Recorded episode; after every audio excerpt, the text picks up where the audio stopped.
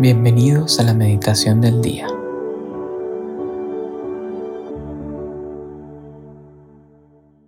En el nombre del Padre, del Hijo y del Espíritu Santo. Amén.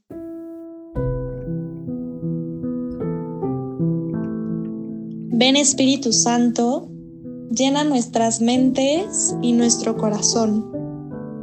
Ilumina cada uno de nuestros sentidos para que esto que estamos a punto de escuchar podamos recibirlo en nuestro corazón y bajarlo a nuestra vida, en nuestro día a día, para que seamos testigos de tu amor y podamos iluminar con tu luz el mundo.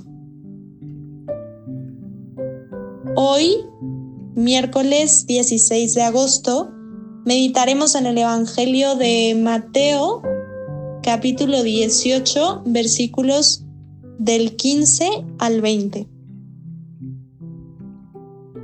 En aquel tiempo dijo Jesús a sus discípulos, Si tu hermano peca, repréndelo a solas entre los dos. Si te hace caso, has salvado a tu hermano. Si no te hace caso, llama a otro o a otros dos para que todo el asunto quede confirmado por boca de dos o tres testigos. Si no les hace caso, díselo a la comunidad. Y si no hace caso ni siquiera a la comunidad, considéralo como un pagano o un publicano. Les aseguro que todo lo que aten en la tierra quedará atado en el cielo y todo lo que desaten en la tierra quedará desatado en el cielo. Les aseguro, además, que si dos de ustedes se ponen de acuerdo en la tierra para pedir algo, se los dará mi Padre del cielo. Porque donde dos o tres están reunidos en mi nombre, ahí estoy yo en medio de ellos. Palabra del Señor. Gloria a ti, Señor Jesús. Lo primero que quiero decir en esta meditación es que Jesús nos deja un gran regalo en la vida en comunidad. Nos deja el regalo de poder compartir y disfrutar su amor por medio de los demás, de poder estar en su presencia con esos hermanos, con esos amigos, con esas personas que en Cristo hemos elegido. Como dice el Evangelio al final, donde dos o tres están reunidos en mi nombre, ahí estoy yo en medio de ellos. Y creo que es muy importante hacer conciencia de este gran regalo que como católicos tenemos, que es la vida en comunidad.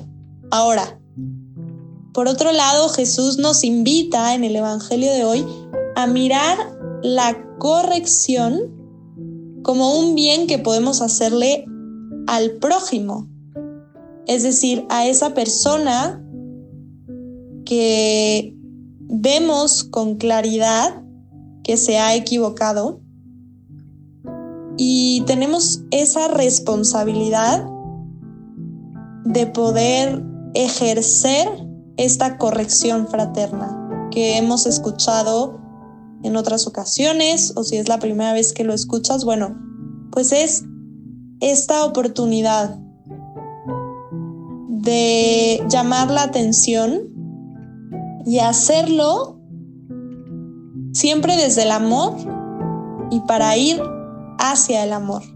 Pero Jesús nos dice cuáles son las reglas del juego. En primer lugar, mira nuestro ejemplo o nos pide mirar nuestro ejemplo y predicar por medio de él.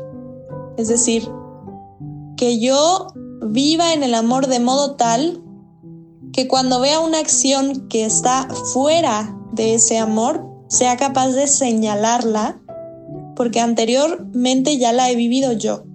Entonces, estamos llamados a predicar con el ejemplo. Y en segundo lugar, hacer siempre esta corrección con respeto, con amor, desde la caridad, tomando en cuenta el bien que queremos hacerle a la otra persona y no con aires de superioridad. Tenemos que ser capaces de trascender los sentimientos negativos que nos provoca el error de alguien, porque pues nunca es fácil, ¿verdad? Cuando vemos que alguien se equivoca o hace un daño a otra persona. Pero ser iglesia significa que cuando veo que el de al lado se está equivocando, salgo al encuentro de esa otra persona y no escupo la verdad sin caridad. No voy por la vida, como dicen, con verdadazos, ¿no? Sino siempre tomando en cuenta que la comunidad, como decía al principio, es donde la otra persona puede y debe sentirse amado o amada por Cristo, con un amor que busca la justicia, que aborrece el pecado, pero que ama al pecador. Y saber que nosotros también estamos llamados a recibir una corrección con apertura en caso de habernos equivocado. Entonces, reconozcamos en la comunidad un regalo, aceptemos el llamado que Jesús nos hace a experimentar su amor por medio de los demás y no tengamos miedo cuando se trate de corregir al otro en esta corrección fraterna, inundada de amor y caridad, y no de egoísmo, de superioridad. Y por último, sepamos aceptar esa corrección cuando se trate de nosotros mismos. Creo que eso es lo más importante. Y hoy yo te invito a que pienses, ¿cuántas veces en mi vida he sido corregido por alguien y no he podido aceptar esa corrección? También con caridad. Y si a mí me ha tocado corregir, lo he hecho del modo correcto. Entonces, también saber que al momento de presentarse en nuestra vida una oportunidad de corregir a alguien más, corramos a los pies de la cruz, visitemos a Jesús, Eucaristía y le pidamos, Señor, ayúdame a corregir a esta persona como tú lo harías, aborreciendo completamente el pecado, pero amando profundamente al pecado.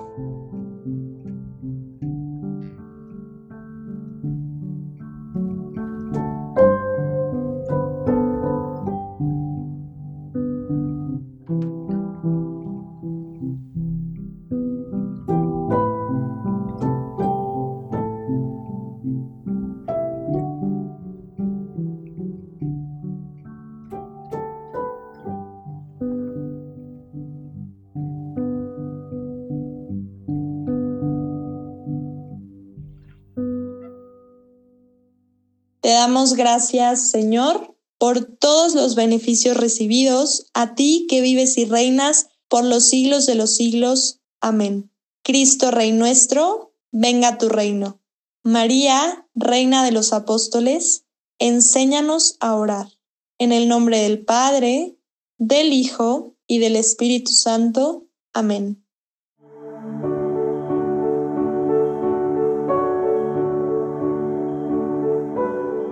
Llévate una palabra que Dios te haya dicho en esta meditación y guárdala en tu corazón por el resto del día. Hasta mañana.